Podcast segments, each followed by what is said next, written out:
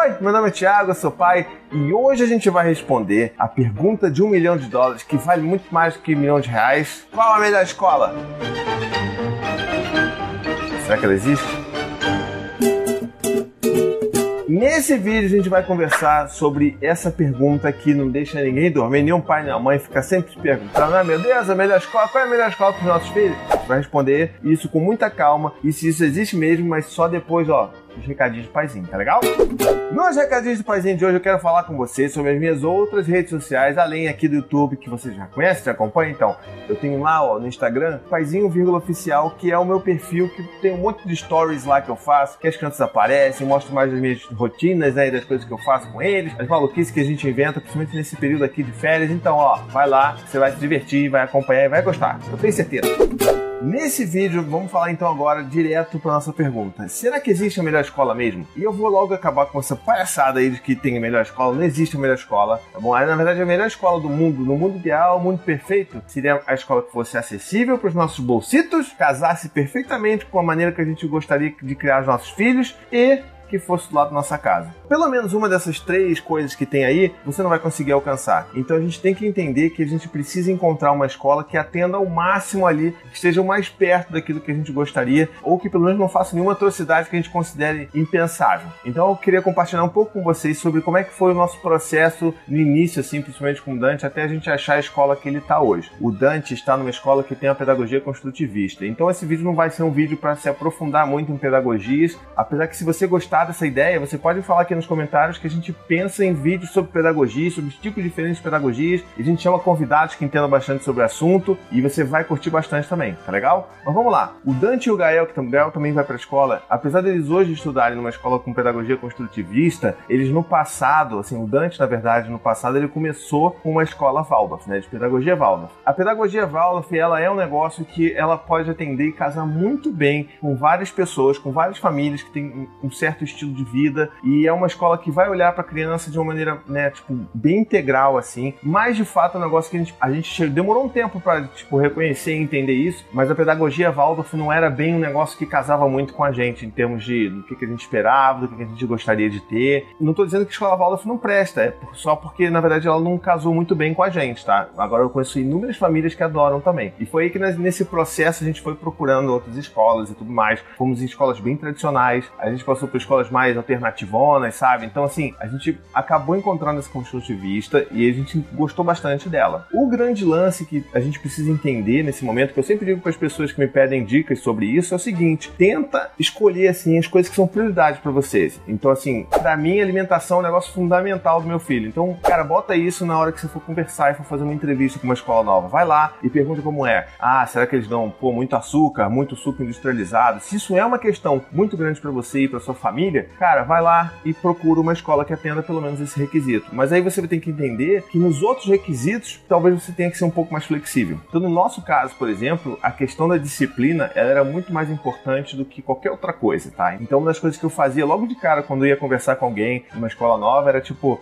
então, é, vocês aí, como é que vocês lidam com essa questão de crianças desafiadoras, crianças que brigam, crianças que mordem? Como é que você faz aí? Como é que vocês lidam com esses conflitos? Aí as pessoas às vezes falam: ah, a gente, a gente aqui é contra o castigo. Eu já ficava, ó, que bom, salvou, salvou a escola. Porque isso pra gente é um negócio muito importante. Eu não quero que o meu filho fique de castigo na escola porque é um negócio importante para mim, tá? Isso não é um vídeo sobre castigo, então não vou entrar muito nesse assunto, mas assim, pra gente era muito importante esse valor de que a escola não colocasse de castigo e não acreditasse no castigo como uma ferramenta de, né, de disciplinar as crianças. Então esse foi um fator muito importante pra gente. Então, a gente perseguiu isso, encontramos as escolas, as que diziam que ficava, as diziam que não, a criança não fica de castigo, mas ela fica ali num canto ali pensando, aí você já, opa, alerta, alerta de pensamento, sai, sai, sai, vai de retro. Mas aí o que acontece? A gente encontrou uma outra escola, que é a que eles estão hoje, ela é maravilhosa, ela é maravilhosa, mas ela tem algumas coisas que a gente é, não concorda tanto. Mas tudo bem, porque não existe uma escola perfeita. E a melhor escola é aquela que consegue atender minimamente as melhores coisas que você gostaria de ter para seus filhos. A gente ama a escola deles, mas não necessariamente ela vai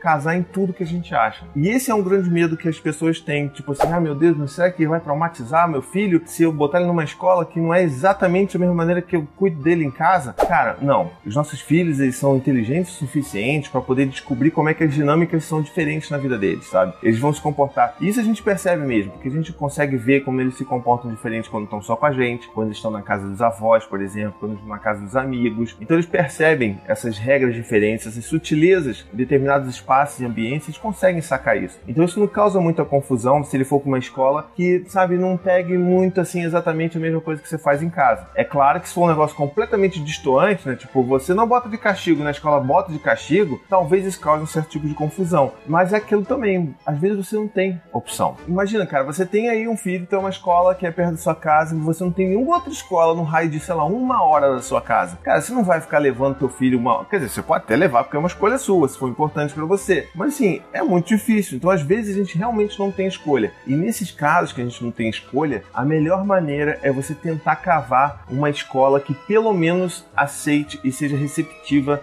ao que os pais têm para falar. Sabe, aquela escola que você vai e que ela vai te ouvir, que ela vai ter uma coordenadora ali, ou um coordenador, ou alguém, um supervisor que vai te receber e vai ouvir o que você tem a falar e que vai, pelo menos, sabe, minimamente empatizar com aquilo que você tem a falar. Essas escolas que abrem o diálogo, elas são pelo menos um meio caminho para você tentar trazer alguma coisa diferente, sabe? Levar um texto, levar um vídeo, levar um livro, propor uma roda de conversa com os pais, com os pedagogos. Isso tudo eu acho que facilita muito a discussão. Mas a gente também sabe que existem escolas que infelizmente não oferecem nenhum tipo de conversa com os pais, sabe? Tipo assim, você tá aqui, você botou seu filho, você não tem que conversar nada sobre pedagogia com a gente. Essas escolas realmente são um pouco puxadas, né? Então, se você tá realmente com uma escola assim, que você não consegue mudar porque não tem nem condição, nem acessibilidade, caramba, acho que é a melhor coisa que você tem é conversar bastante com seus filhos e mostrar para eles que existem outros lugares com outro tipo de referência, com outros tipos de tratamento, e desde que isso não torne a vida do seu filho um martírio na escola, eu acho que dá para manter um pouco. Tenta conversar um pouco com seus filhos nessa situação e tenta ver com eles, porque assim, quando a gente conversa, as coisas tendem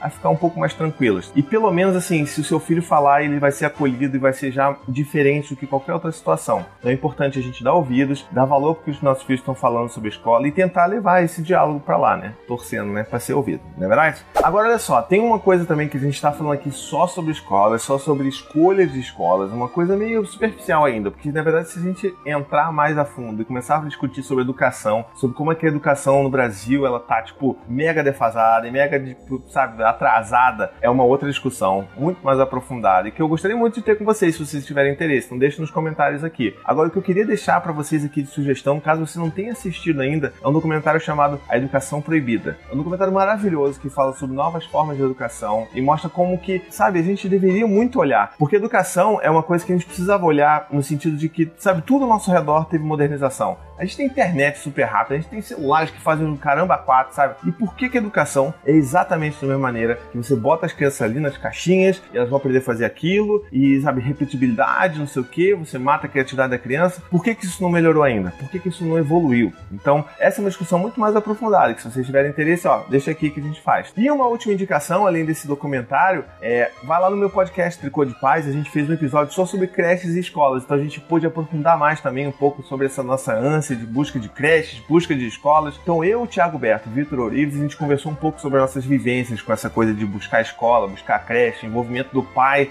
na escola. Então tudo isso a gente fez e vale super a pena ouvir. E se você quiser, deixa aqui nos comentários qual é a escola que seus filhos estudam, qual é o método que eles usam, como é que foi a procura. Foi muito difícil, teve que abrir mão de muitas coisas? Deixa aí nos comentários, vamos conversar, tá legal?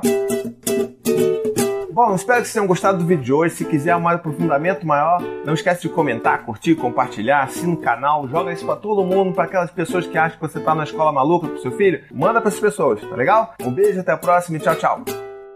To the 25 senators who just voted against U.S. veterans and their families, you flip flopped, voted no on the Honoring Our Pact Act. You know it provides medical help to vets, makes amends to veteran families who lost children to recklessness. You voted yes just days ago. Why the flip flop? Don't put politics ahead of vets and their families. To everyone listening, contact your United States senators today. Demand they vote yes. Make the Honoring Our Pact Act law now. Paid for by SO.